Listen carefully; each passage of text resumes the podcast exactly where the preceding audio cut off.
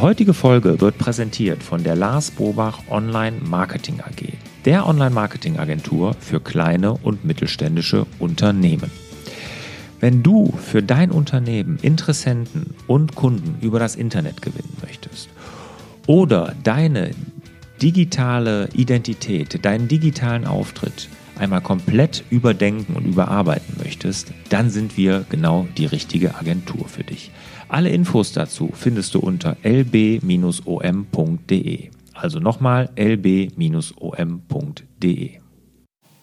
Hallo und herzlich willkommen zu Frag Lars, einer neuen Folge.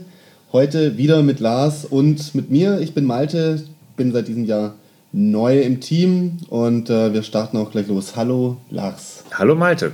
Grüß dich. Ich habe eine Frage von Basti aus München. Und Basti fragt, wie löst du das Problem für analoge Belege mit Aufbewahrungspflicht, zum Beispiel Tankbelege?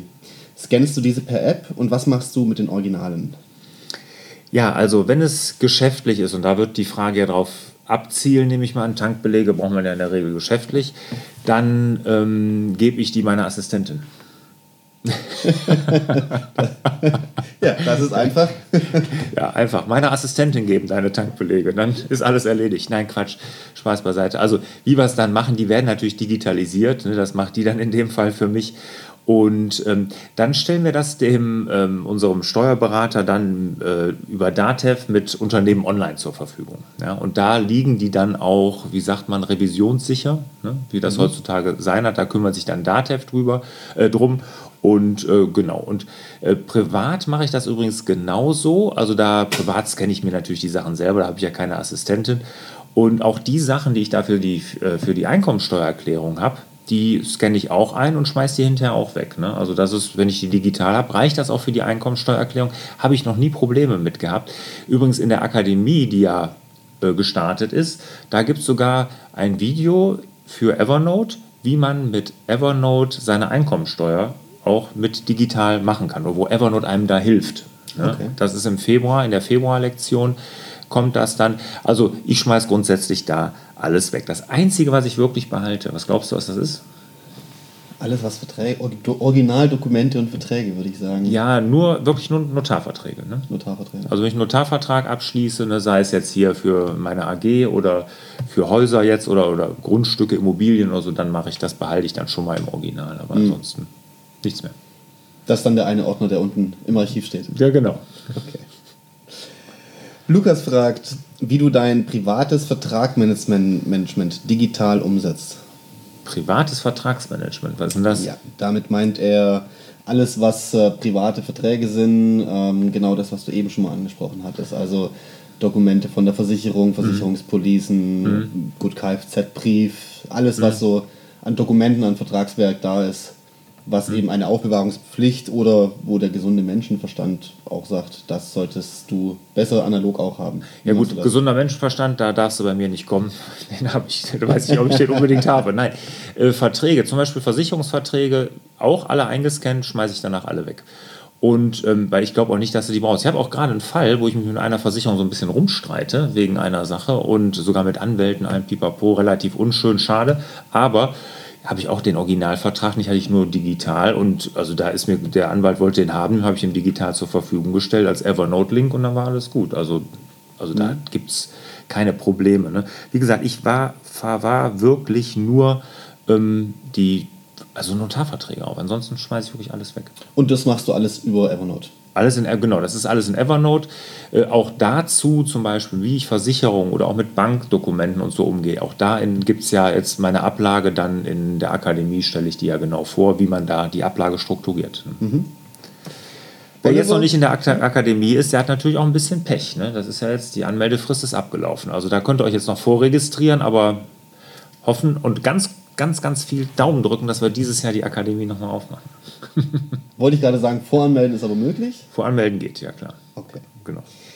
Oliver ist auf der Suche nach einer Software für seine Buchhaltung und fragt, wie du das Thema bei dir im Unternehmen angehst, ob du hier eine Empfehlung hast. Ja, Äh, Im Unternehmen hatte ich ja eben schon gesagt über Datev, Unternehmen online. Das war eine Empfehlung von unserem Steuerberater. Hier fehlt, fällt natürlich auch einiges an, aber dadurch ist die wirklich komplett papierlos. Das heißt, wir scannen hier ein und das ist auch revisionssicher und auch vom, von der Finanzbuchhaltung alles gut und ähm, das funktioniert. Bei größeren Unternehmen, den würde ich schon raten, also mittelständischen Unternehmen, das dann auch so zu machen kleinere, da habe ich jetzt mit einem auch gesprochen und da habe ich selber mal einen Vortrag gesehen, da gibt es den Buchhaltungsbutler. Und den sollten wir jetzt hier mal verlinken in der Folge. Ähm, das ist jetzt für kleine Unternehmen, das macht das auch alles digital und man kann auch dann scannen und dann seinem Steuerberater über, also in einem Datev-Format die Sachen zur Verfügung stellen. Aber es äh, passiert alles sehr intuitiv, sehr modern und wirklich richtig klasse. Also wenn du kleiner kleines Unternehmen bist, was weiß ich, ein, zwei Mitarbeiter oder machst es alleine, guckt euch mal Buchhaltungsbutler an. Bei größeren Unternehmen würde ich da schon eher zu Datev raten. Setzen wir auch mit unter die, unter die Folge. Genau. Werden wir verlinken. Genau. Ja, und Christiane hat gleich mehrere Fragen. Äh, jetzt kommen eine ganze Batterie an Fragen. Okay, ich und bin zwar, bereit. Sie wechselt äh, langsam zu papierlosem Büro und nutzt Evernote, um Dinge zu archivieren. Wie hältst du es mit Quittungen für das Finanzamt? Erste ja gut, Frage. ja, das hatte ich ja gerade schon beantwortet. Ne? Also da, äh, die, die schmeiße ich auch weg. Die habe ich wirklich nur noch in Digitalform in Evernote liegen. Und in der Akademie gibt es da eine Folge zu, wie ich das dann auch löse. Mhm. Dann ist die nächste Frage auch schon beantwortet. Das wäre gewesen, haben Scans Gültigkeit für das Finanzamt? In dem Fall revisionssicher? Ja, ich kann jetzt natürlich nicht sagen, äh, ich bin jetzt kein, kein äh, kein, kein Rechtsanwalt oder kann auch jetzt keine Rechtsbelehrung hier vornehmen. Ich mache es so und es funktioniert. Ne? Ja. Kann ich nur sagen. Das ist mein, ja, grundsätzlich meine Einstellung. Machen und dann gucken, ob es passt. Bis jetzt ist alles gut gegangen. Immer gut gegangen. Welchen Drucker-Scanner empfiehlst du, um viele Seiten schnell einzuscannen? Also sie hatte hier konkret an den Fujitsu 9500 gedacht. Mhm. Gibt es da was, was du empfiehlst? Ja, also ich weiß jetzt gar nicht, ehrlich gesagt, welchen wir hier einsetzen. Ich äh, kümmere mich da nicht drum. Ich weiß, Fujitsu macht super äh, Drucker, äh, Scanner, diese Snap-Scan-Geschichten, die sind einfach klasse. Ich würde immer darauf achten, dass er Duplex kann, also beide Seiten gleichzeitig einscannt. Das Blatt kommt einmal rein, Vorder-, die Hinterseite wird eingescannt. Auch automatisch erkennt, dass wenn eine Seite leer ist, also die Rückseite zum Beispiel, das dann nicht mit einscannt. Das machen die ja alle. Da habe ich nur Gutes von gehört. Mhm. Mhm. Ähm was hast du mit deinen Unterlagen aus deiner vorpapierlosen Zeit gemacht? Sehr gute Frage, Christiana.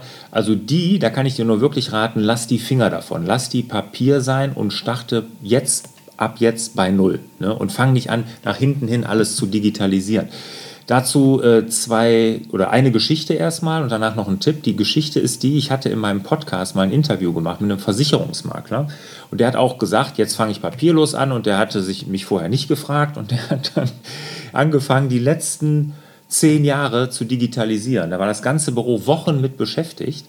Und ich habe ihn dann gefragt, was denn sein größter Fehler war auf dem Weg zum papierlosen Büro. Das ist ja diese Folge da, äh, der Weg aus dem Papierchaos. Ne?